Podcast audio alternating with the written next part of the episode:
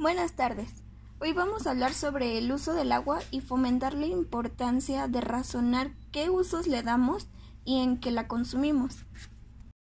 Exactamente. Con este podcast esperamos llegar a concientizar sobre la importancia del agua de múltiples maneras y establecer el objetivo de mejorar la sustentabilidad del agua, para que ese recurso se dé abasto para todas las necesidades.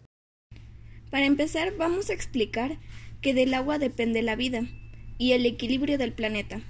Pero a pesar de lo importante que es para la subsistencia de las personas, muchísima parte de la población, que es aproximadamente un 40%, no tiene acceso a este recurso, provocando que no puedan usar agua potable o saneamiento adecuado. El agua en estos lugares suele ser contaminada por todo tipo de sustancias, como restos fecales, y hay un 80% de probabilidad que estas fuentes contengan aguas residuales, resultado de la actividad humana y de los vertimientos de sustancias sin ningún tratamiento. No hay que olvidar lo importante que es para nosotros, los seres humanos, mantenernos aseados, ya que así evitamos múltiples enfermedades. Por ello, el agua que utilicemos también necesita estar limpia, y la contaminación en esta toma un papel bastante relevante.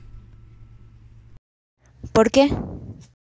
La contaminación es un problema más serio del que parece a simple vista, pues múltiples enfermedades pueden ser causadas por falta de sanidad en el agua, sobre todo en los infantes, donde estos padecimientos pueden ser fatales, al grado de causar fallecimientos.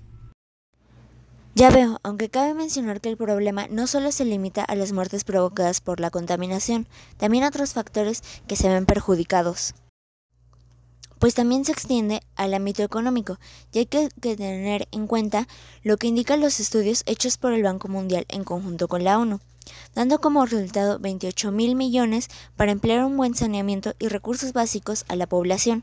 En cambio, ignorar esta problemática traería aún más costos, resultado de las 2 millones de muertes por enfermedades diarreicas. Esto reduciría el PIB de toda África un 4.3% como había pasado antes en India.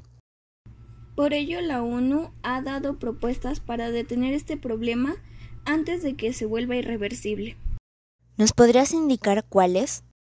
Claro, concientizar a las personas a través de campañas es una buena opción, pues de esta manera todos podemos aportar un granito de arena para mejorar la sostenibilidad e integridad de sistemas humanos y ecológicos. El Día Mundial del Agua se puede considerar parte de esta campaña, ¿cierto? No solo ese día, también existe el Día Mundial de Retrete. Por más extraño que esto suene, esta fecha se trata de informar a la gente para que puedan tomar medidas respecto a la higiene de sus tazas de baño.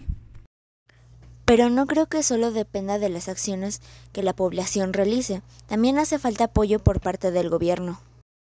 Ellos también rinden cuentas, invirtiendo en la investigación y el desarrollo de recursos como los que ya habíamos mencionado antes, también ayudando a la igualdad de género, tomando en cuenta la opinión y participación de las mujeres e indígenas a la hora de decidir sobre el tema. Recordemos que gracias al dinero que invierten en estas campañas se ha logrado poner en práctica varias medidas en lugares como África, con la esperanza de que se cumplan los objetivos establecidos. También hay propuestas ecológicas para reutilizar el agua que ya ha sido contaminada, ¿cierto? Exacto. Al día de hoy existen estas maneras. La descontaminación por plantas acuáticas, con bacterias, con microorganismos y con energía solar, aunque no se purifica al 100%, por lo cual no es del todo una solución. Ya veo, me alegra mucho ver que finalmente se están tomando medidas a favor de la preservación del agua, antes que los efectos negativos como la escasez en varios lugares se vuelva irreversible. A mí también. Además, hay que tener en cuenta que no son solo nuestros recursos los que utilizamos, sino que también son los que ocuparán la siguiente generación y las posteriores.